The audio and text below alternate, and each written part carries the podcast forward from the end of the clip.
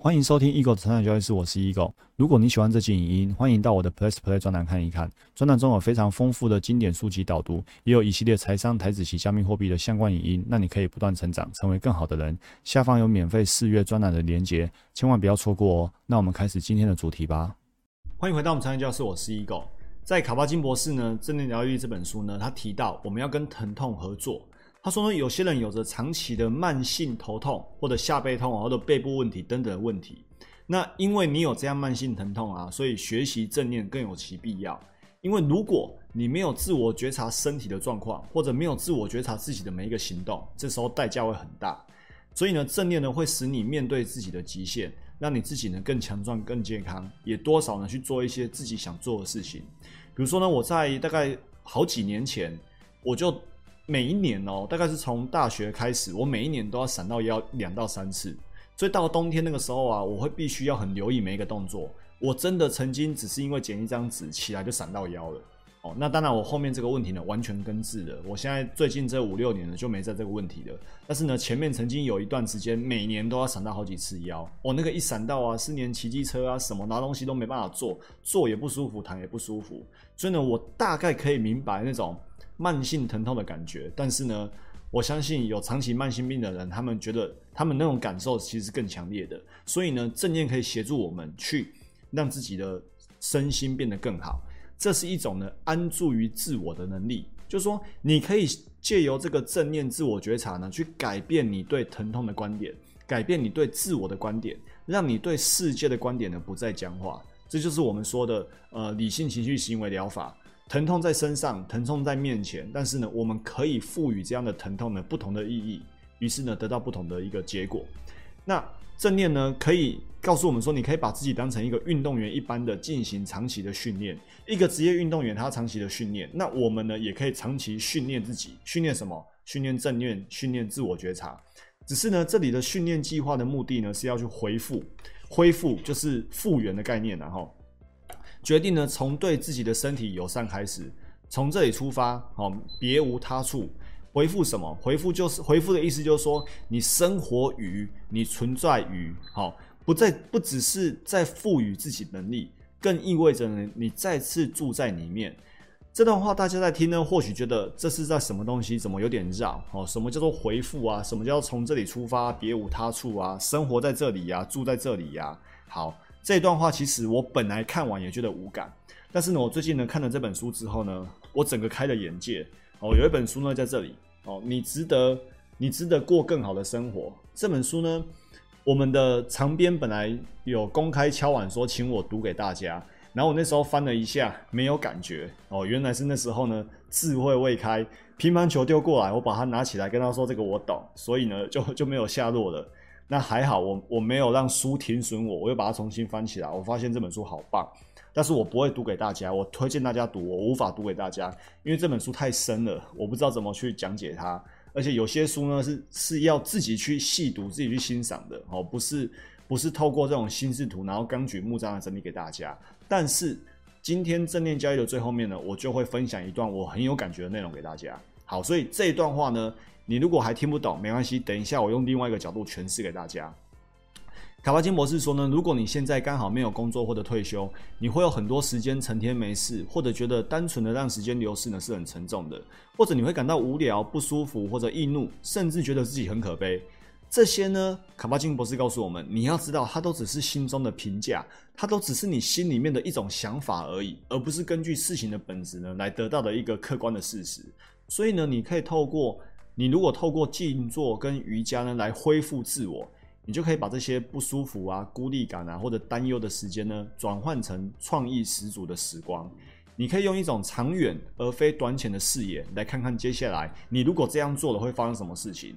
这就是我们说的活在未来。你如果长远的眼光来看，如果你透过静坐、透过瑜伽来回复自我、来与自己同在的话，其实呢，长时间来看，你的刚刚所提到那些困难呢，会一个一个自然的不见。于是呢，你的身心呢都可以得到更好的成长。再来就是谈无为的力量，我们要持续培育正念，面对自己的限制。卡巴金博士说呢，疗愈是一个旅程，途中呢必有高低起伏。如果发现自己呢退转了，或者感觉呢前进一步后滑两步，不用太惊讶。所有的修正都值得我们友善对待哦，包括所有的停损、所有的赔偿都值得我们友善对待。停损也好，限制也好，疾病对你的限制，它具体呈现的是我们需要注意的地方。比如今天停损了，甚至今天大赔了。这就是市场提醒你，你要去注意它身体有哪些疼痛，慢性病也好，呼呼突如其来的疾病也好，它都是在提醒你说你要去注意，因为你的细胞、你的养分不够，所以你可能生病了。所以呢，这些停损啊，这些限制啊，是我们学习跟成长的里程碑哦。这还是一样，你只要观念去转变，用不同的方法、角度、视角、哲视角不同的哲学去诠释它，其实你你会得到不一样的结果。我们相信自己可以不屈不挠的穿越障碍，这是对自己的承诺。尽可能充分活在每一个当下的承诺，就是现在。好，这段话我特别 highlight。等一下呢，我会在最下面解释。卡巴金博士说呢，在某个很深的层次，你所寄望跟你追求的一切，早就存在你里面，你本来就是圆满完整的。就是你所想要的东西，其实你早就与生俱足了，你早就是圆满完成的，所以他才会提到说，正念呼吸呢，只是回复而已，回复到我们本来就有的那个圆满的当下，我们没有向外多求什么，其实我们内心本来就具足了，所以他才会说用回复这个东西。哦，刚才我们看到这个用回复，然后呢，不是从别的地方，别无他处，你就只是生活在你自己心中，存在于你自己心中，不只是在赋予能力。而是呢，再次住在里面，因为你本来身体就有了，你只是呢回到你本来就有的东西。静坐练习呢，没有要求任何境界，没有要求从事任何事情，没有要你获得任何东西。吊诡的是，你这样做反而可以获得最大的利益，这就是非用力追求的力量，这就是无为的力量。而这一切呢，等于智慧。好，下一个主题呢，他告诉我们说，你要练习啊，把正念导入生活中的小事，比如说啊，拿卫生纸，比如说写字，比如说拿吸尘器去吸地板，你都可以带着正念觉察，觉察到你所做的每一件事情。如果你可以从生活中这样去练习正念觉察的话，其实你在按每一个滑鼠的下单、买进、卖出，或者是呢点击手机的选股啊，买进卖出，你带着觉察，你就会时刻去问自己说，我这个行为、这个买卖有没有依法操作、纪律交易？还是你只是凭着自己的情绪本能在胡乱买卖而已。好，与其说呢我不行，倒不如告诉自己，也许即便只是一点点，我可以正面的试看看。哦，这就跟我们前几天凯凯琳室友提到的，当你告诉自己不可以的时候呢，你还可以再多坚持几分钟，说不定呢你就可以完成了。运动员明白呢心灵力量的重要性。卡巴金博士说呢，其实一个运动员啊，身上或多或少或多或少都有疼痛在身。但是呢，是心灵的力量让这些运动员呢免于被各种疼痛击垮。那最新的观点呢告诉我们说，如果一个人呢没有心理的健康，他是不可能有生理健康跟最佳的表现。因为呢，身跟心的健康培育呢必须是一起的。所以啊，每个运动员都有身体上的疼痛。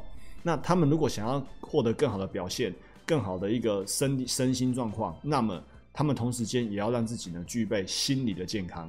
好，这一章呢到这里结束。那我跟大家补充，你值得过更好的生活呢？读到一段呼应刚刚那一段话，书上告诉我们说，物质世界的组成啊，来自于四种东西：能量场、粒子、物质世界跟意识。其中意识呢，就是我们所谓的心智啊，我们所谓的本源啊，或者我们说的是上帝。能量场呢，存在于一种无限几率的状态，代表的是任何事情都可能会发生。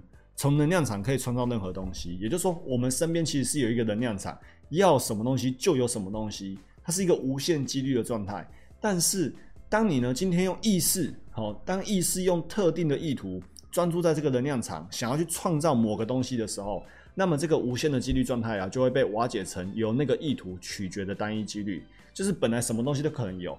但是你眼前想说好，我就是要一个水壶，于是呢，这个能量场呢，它就被改变了，就创造出这个水壶出现在你的生命里面。一旦发生这种瓦解，就创造物质世界的幻觉，物质粒子呢出现在那个幻觉当中，用特定的方式加以组合，打造打造出预期的物体跟生物，跟我们日常的活动，跟我们在日常生生活中所说的活动。由原原先在能量场中专注的意识意图呢，将整个过程具体化，并指导各个步骤。这个有点饶舌，但是我上面这里都是原文哦，不是原文就是书上原本的中文啊，哈，不是英文的原文啊。他的意思就是说，你怎么想事情怎么成真啊？他想讲的就是这个样子，就是说，本来这个能量场呢是什么可能都会出现的。那今天有一个人进到这个能量场之后啊，你用你的意识去想说你要什么东西，于是这个能量场就不再只是随机的状态了，它就会变成出现那个东西的单一几率。书上又提到说，有一本书叫做《意识与量子行为》，它揭露内容。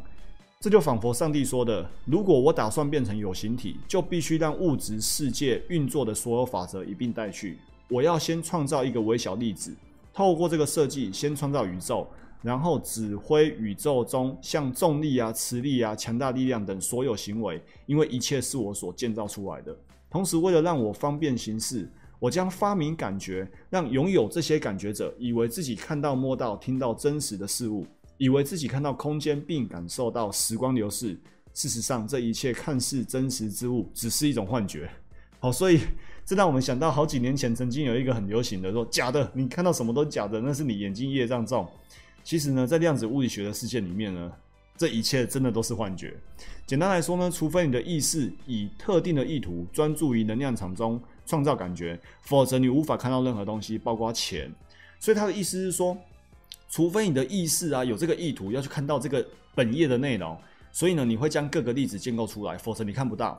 这本书呢本身并不是独立存在或者具有任何力量，在整个等式中，只有你具有实质力量，也只有你实际存在。除非你的意识专注在能量场中，让你看到活存的账户或者账户中的任何数字，否则你根本无法看到这些东西。